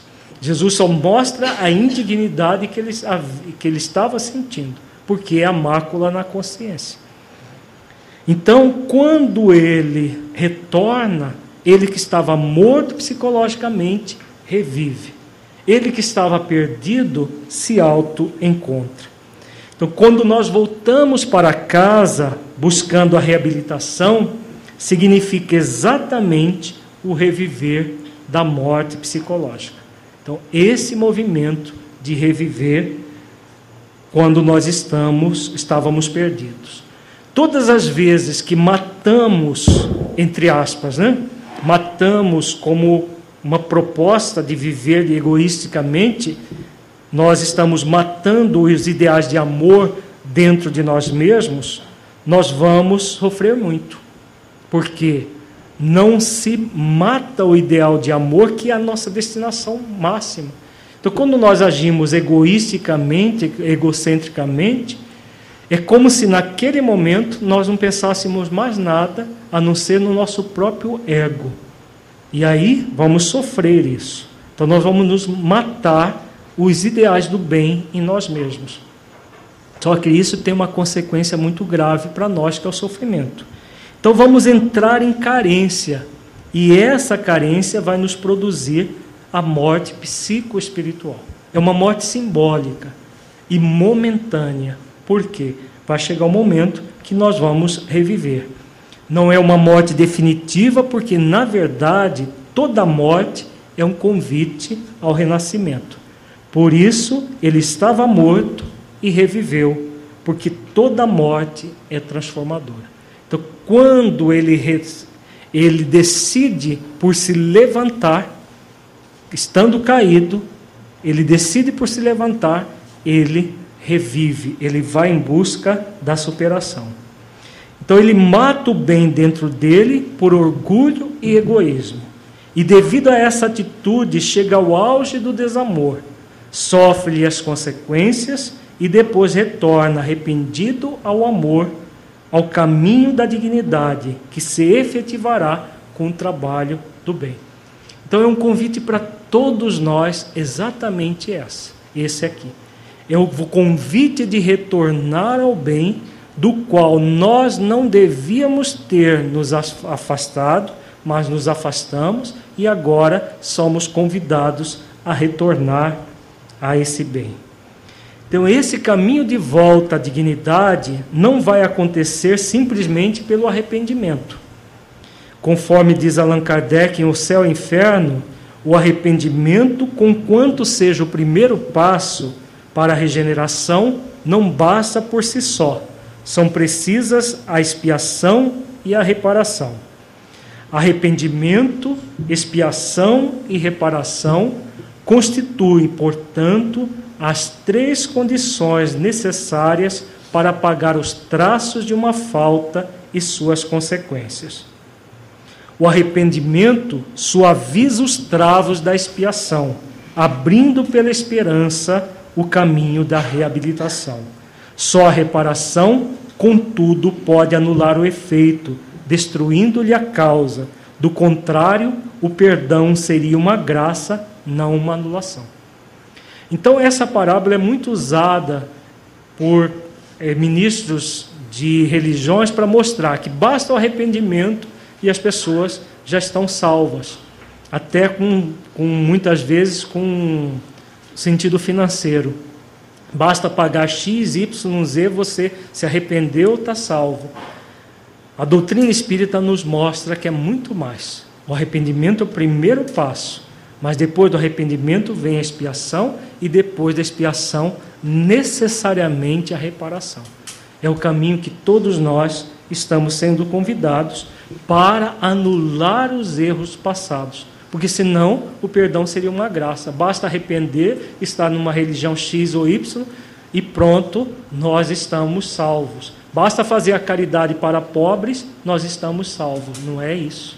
Nós vimos isso bastante no módulo 1 do nosso curso. É necessário o trabalho do bem incessante dentro de nós e fora de nós para que nós anulemos os nossos erros passados. Então, para finalizar, a conclusão da segunda fase do filho mais novo é o filho arrependido, tomando autoconsciência a partir do arrependimento, para depois reparar os erros que, que tem. E a parábola ela nos fala de três grandes arquétipos. Arquétipo significa modelo modelo para que nós psicologicamente nos refiramos e usemos na nossa vida. Nós vimos hoje dois arquétipos. Na, no próximo mês, nós vamos ver o terceiro arquétipo, que é do arquétipo do filho é, aparentemente dedicado. Nós temos o arquétipo do filho pródigo, que é a primeira fase em que ele age de forma egoística, egocêntrica, perde tudo e depois entra em carência. Então representa todos os seres humanos que utilizam o livre-arbítrio na prática do desamor, produzindo mal para si mesmo e para os outros, na busca dos prazeres egóicos, desperdiçando os recursos que recebem de Deus para evoluir, tendo como consequência a carência e o sofrimento. Então, todas as vezes que nós fazemos isso, nós estamos dentro do arquétipo, do modelo do filho pródigo. O arquétipo do filho arrependido, que é a segunda fase, depois que ele cai em si, representa os seres que, após sofrerem as consequências da escolha da prática do desamor, tomam consciência do mal que praticaram, optando pelo desamor, se arrependem e resolvem retornar à casa do Pai, ao amor do qual se distanciaram e à comunhão com Deus. Então, esse arquétipo que nós, como nós falamos, todos nós estamos inseridos nele, porque senão não estaríamos num curso desse tipo, em, nesse horário, depois de um dia de trabalho. É o arquétipo do filho arrependido voltando para casa para se reabilitar a partir do trabalho do bem. Você tem pergunta? Pode falar. A pergunta é se existe uma ligação entre essa parábola e a da samaritana, que nós vimos no, no mês passado. A, a da samaritana não é uma parábola, é um encontro da samaritana com Jesus. Mas essa passagem que Jesus se refere, vai não peques mais, não é da samaritana, é da mulher adúltera. É a passagem da mulher adúltera, que ela iria ser apedrejada e que depois no final ele fala, vai não peques mais. Essa daqui tem ligação com o encontro da samaritana, sim. Porque no encontro da samaritana, Jesus mostra exatamente que a nossa sede, a nossa fome não vem de algo externo, e sim de algo interno. Quando o filho pródigo ele, ele sai e vai para terras longínquas, o que, que ele está buscando? Ele está buscando saciar a intenção positiva, na psicologia a gente diz o seguinte, que toda ação, mesmo as equivocadas, tem uma intenção positiva. Qual a intenção positiva do filho mais novo quando ele vai para terras longínquas para é, ali viver de uma forma é, perdulária, de uma forma sensualista? A intenção positiva dele era matar a sede, era matar a fome. Ele tinha tanta sede de é, algo que ele definia como sendo o prazer, que ele saiu e foi. Quando ele vai para matar essa sede, ele faz exatamente igual a samaritana, que já estava no quinto companheiro, ainda sedenta de amor, buscando aplacar a sede de forma externa. No caso da samaritana, ela buscava aplacar a sede se casando, se conjugando com alguém. No caso do filho pródigo, ele tentou aplacar a sede de que forma? Vivendo dissolutamente com prostitutas. Então, buscando simplesmente no prazer, buscando fora aquilo que ele estava necessitando de dar para ele próprio. Então, o que, que aconteceu com a samaritana? Quanto mais ela tentava aplacar a sede, mais ela tinha sede significando o quê? Que a água viva do alto amor ela não estava se dando. Como ela não estava se dando água viva, ela cada vez estava com mais sede. O que, que aconteceu com o filho pródigo? Quanto mais ele buscou saciar o prazer, mais fome ele teve, mais carência ele teve, a ponto de ficar numa carência intensa de nem alimentos de porcos ele ter para comer, do ponto de vista literal. Significa essa, esse estado de fome intensa, de carência intensa de alto amor. E como que ele vai suprir a carência? através do amor, do alto amor e do trabalho do bem. O trabalho do bem o que é? Amor ao próximo. Não é a mesma coisa que Jesus falou para a samaritana no poço de Jacó, depois de saciado a, a, a carência dela, a sede dela, aí sim ela foi até sem cântaros, sem nada externo, para é, oferecer ao outro. Exatamente a mesma coisa de forma diferente. Se nós formos no Evangelho e pensarmos várias passagens, Jesus está ensinando a mesma coisa de formas diferentes. O objetivo é sempre esse: amar a si mesmo e ao próximo como a si mesmo. Toda a lei e os profetas está resumido nisso. Tudo mais no Evangelho, todas as figuras, todas as parábolas têm esse objetivo. Futuramente, no nosso curso, nós vamos estudar a parábola do chamado bom samaritano. É a mesma coisa. Nós vamos ver tudo o que nós vimos hoje, nessa fase da parábola, do, no, no parábola do filho pródigo, na parábola do bom samaritano também tem a mesma coisa, de forma diferente, mas o princípio educativo é o mesmo. Nos ensinar a amar a nós mesmos e amar ao próximo como nós mesmos. Todas as vezes que nós tentamos fugir disso,